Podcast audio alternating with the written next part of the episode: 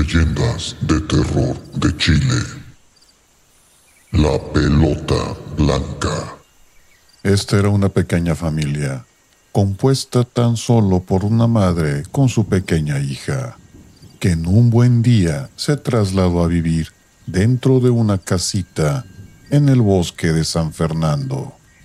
A la mamá le habría gustado conseguir un lugar más grande dentro de la ciudad, pero lamentablemente el poco dinero que tenía solo le había alcanzado para comprar aquel sitio tan derruido. La casita tenía paredes blancas y llevaba mucho tiempo abandonada.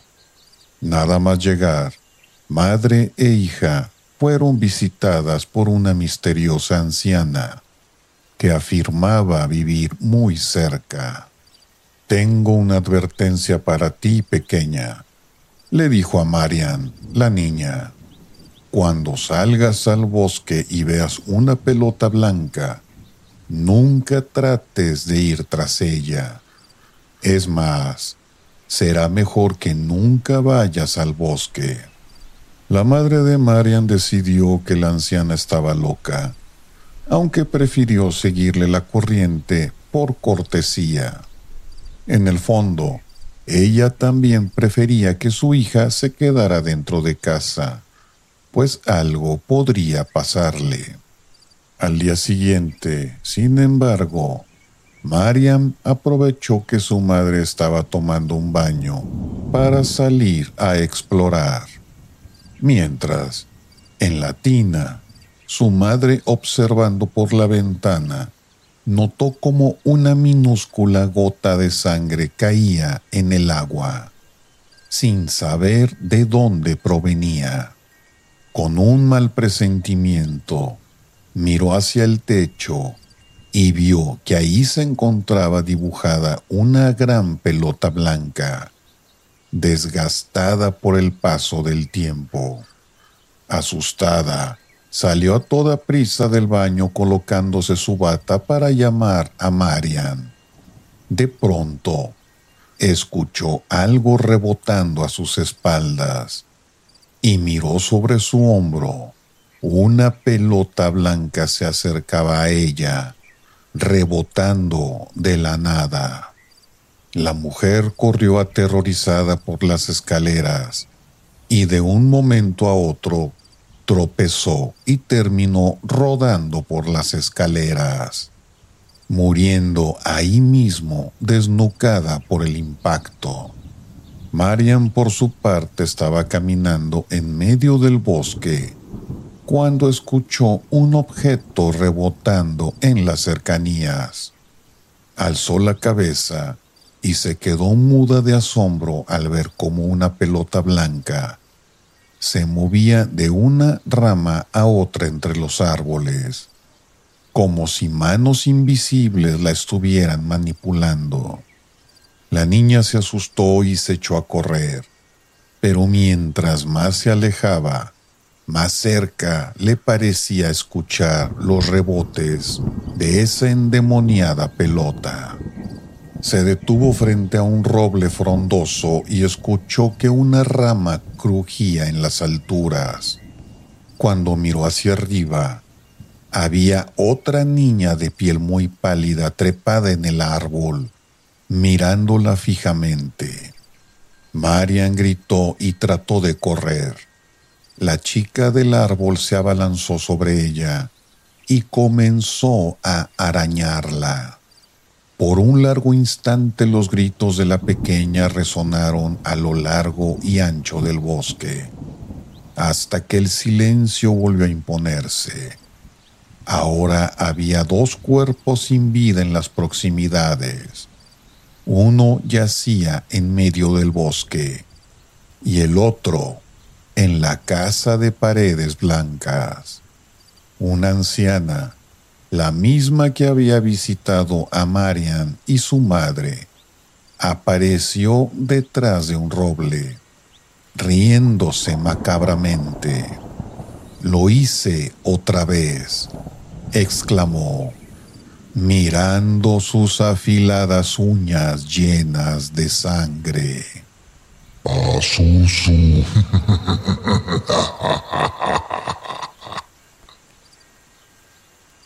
La calchona. Hay una aparición que suele hacer acto de presencia en los campos del centro de Chile, a la cual los campesinos temen tanto como respetan. Se trata de la calchona, una oveja negra que vaga sola por las afueras, balando en medio de la noche. La gente cuenta que en otro tiempo, esta criatura fue una bruja que acostumbraba transformarse en animal para salir a hacer sus fechorías. Casada y con dos hijos, la mujer vivía en una casita humilde donde guardaba todo tipo de cremas y ungüentos mágicos a espaldas de su marido. Todas las noches tenía la costumbre de hacer dormir profundamente a su familia. Enseguida se desnudaba y se untaba el cuerpo con uno de los ungüentos para transformarse en cuervo, gato, cabrito o su animal favorito, la oveja. Y aunque fueron muchos los estragos que causó entre sus vecinos, a nadie se le ocurrió sospechar de ella durante el día. Llegó la noche en que por descuido la bruja se olvidó de hechizar a sus pequeños hijos para que se pusieran a dormir. Ocultos tras una puerta, los niños presenciaron cómo su madre se embadurnaba el cuerpo con una de aquellas cremas extrañas que guardaba bajo llave, quedando convertida en una oveja de oscuro pelaje.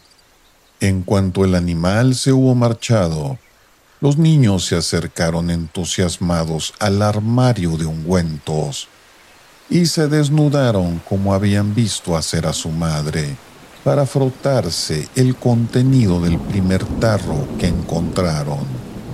Ambos quedaron convertidos en un par de zorros pequeños.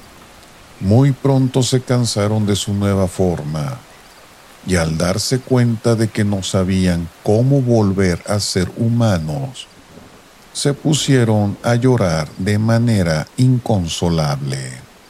Fue en ese momento que despertó su padre extrañado al escuchar los aullidos que provenían desde una de las habitaciones de la casa. Se quedó impactado al ver al par de zorritos que chillaban desconsolados, junto a un tarro vacío y el armario de los ungüentos abierto de par en par. Asustado, el padre recordó las historias que se contaban en la región sobre brujas que preparaban aquel tipo de menjurjes para volverse animales y hacer daño a los demás. Se le ocurrió que probablemente esos zorritos eran sus hijos y desesperado se puso a buscar alguna crema que los devolviera a la normalidad. Funcionó. Los niños volvieron a ser humanos y su padre temeroso de que les volviera a suceder lo mismo, tomó todos los ungüentos y los tiró en el río cercano.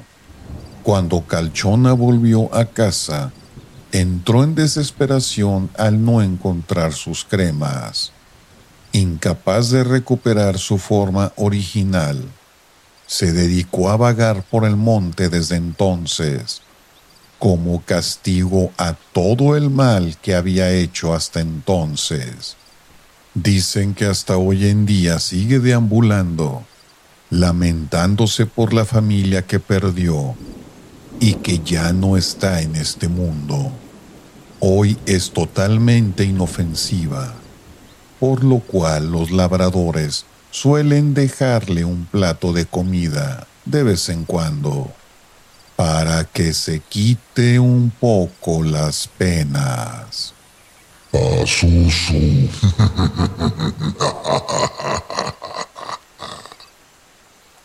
El hombre que se extravió ocho años. La siguiente leyenda corta constituye uno de los misterios más famosos de Chile y es un hecho que hasta el día de hoy, de ser verídico, nadie ha podido explicar. Cuentan que hace algunos años habitaba en la ciudad de Iquique un hombre jubilado al lado de su esposa y de su única hija. Debido a que hace tiempo había dejado su trabajo, este sujeto mantenía la afición de visitar las salitreras de los alrededores zonas arqueológicas muy comunes en la región. Cada día salía muy temprano de su casa, tomaba el mismo autobús y se dirigía hacia dicho lugar, esperando poder encontrar objetos antiguos.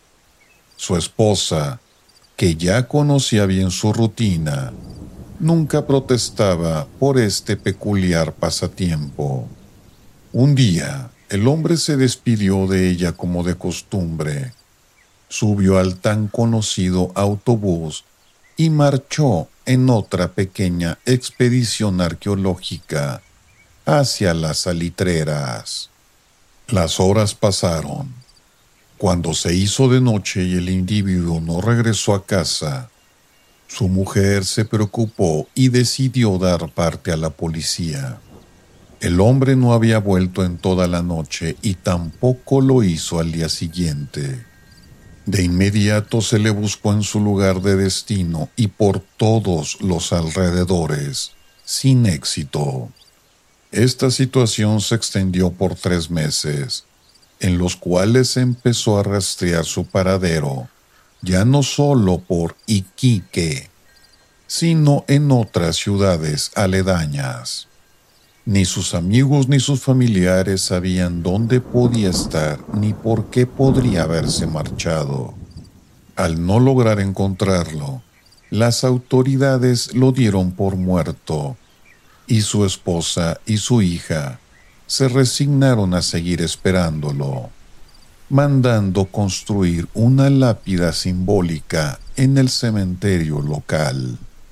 Ocho años después, la hija del matrimonio se había casado y convertido en madre. Un día, ella se encontraba con su mamá en la casa de esta última, cuando escucharon cómo alguien trataba de abrir la puerta. Asustadas, fueron a ver de quién se trataba y se llevaron una aterradora sorpresa. Su marido y padre se encontraba de pie en el umbral vestido con la misma ropa que llevaba hace ocho años y luciendo exactamente de la misma manera, como si nunca se hubiese marchado. Él, molesto, les preguntó quién había cambiado la cerradura de la entrada y por qué estaban tan cambiadas. Lo que más le sorprendió fue ver que su hija llevaba un bebé en brazos pero sin duda las más asustadas eran ellas, que no podían dar crédito a lo que veían. Resultó ser que para aquel hombre, aquellos ocho años nunca habían existido. Él recordaba haber salido de su casa como de costumbre y volver esa misma tarde. Incluso llevaba consigo el periódico con la fecha de su día de desaparición. El periódico se veía auténtico y para nada envejecido.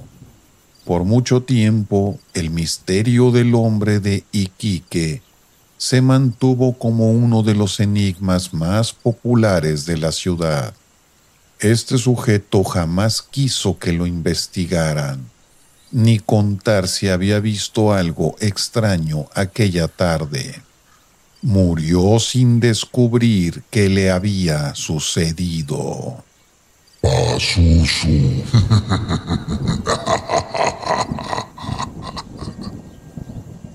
La mujer rubia de la avenida Kennedy. Una de las leyendas más famosas de Chile transcurre en la famosa Avenida Kennedy y surgió justo a finales de la década de los 70, cuando muchos conductores empezaron a sentirse asustados al transitar por ahí. Se decía que si uno no tenía cuidado, en plena calle podía encontrarse con una macabra aparición. Eran cerca de las siete de la tarde cuando Paulo salió de su trabajo y se dirigió a casa como de costumbre. Se moría de ganas por cenar con su esposa y descansar de la ajetreada rutina en la oficina. Encendió la radio de su vehículo y se dispuso a manejar sin prestar atención al tráfico. Justo se desplazaba a lo largo de la avenida Kennedy cuando notó que una mujer había bajado de la acera y ahora le hacía señas para que redujera la velocidad. Era una chica delgada y de largo cabello rubio, con un cuerpo atractivo. Aunque no le podía distinguir la cara, confundido y pensando que quizás la muchacha necesitaba ayuda, Paulo aminoró la velocidad y se detuvo junto a ella para preguntarle qué necesitaba. Señorita, ¿está bien? preguntó. Mirándola de cerca pudo constatar que se trataba de una mujer muy bella. Paulo se sintió cohibido al ver cómo le sonreía. Entonces, ante sus ojos incrédulos, fue desvaneciéndose lentamente hasta desaparecer por completo. Los autos detrás de él comenzaron a pitar con impaciencia, pero Paulo no se enteró de nada. Temblando, aferrado con sus manos al volante, vio en el espejo retrovisor que se había puesto blanco como la cal. Se estaría volviendo loco. No, él sabía muy bien lo que había visto. Amigo, se encuentra bien. Uno de los conductores había salido de su coche para hablarle. ¿No la vio usted? ¿No vio a la chica rubia que estaba parada aquí hace un momento? Preguntó Paulo frenéticamente. Por favor, amigo, está deteniendo el tráfico. Como pudo, Paulo salió de su estupor y se orilló, dejando que los otros prosiguieran con su camino como si nada. Aquel conductor, sin embargo, se orilló y volvió a acercarse a él como si fuera a decirle algo importante. Debe pensar que estoy loco, dijo Paulo. No es así. Tampoco he bebido o ingerido nada. Yo estoy seguro de que había una mujer con cabello rubio de pie aquí. Me hizo señas para que me detuviera. Pensé que quería algo, pero cuando lo hice, simplemente se esfumó ante mis ojos. Lo sé, dijo aquel desconocido. No es la primera vez que algo así sucede. Ella siempre se aparece en el mismo punto. La conoce, Hace tiempo esa chica estaba cruzando la calle cuando fue atropellada por un hombre que conducía borracho. El hombre agachó la cabeza. La pobre murió al instante. Desde entonces no ha dejado de aparecer por aquí. El tipo que la mató se dio a la fuga, así que las autoridades no pudieron detenerlo. Desde aquel día, Paulo tuvo mucha más precaución al ir por la avenida. Tenía miedo de que aquella rubia volviera a cruzarse en su camino.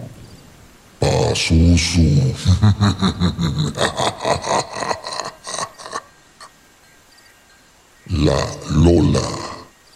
En un pueblo de Chile vivía una muchacha llamada Dolores quien era conocida como la más bonita del poblado. Todos la llamaban Lola a secas. Y ella, si bien era humilde, se hacía notar por su alegre carácter y sus agradables facciones.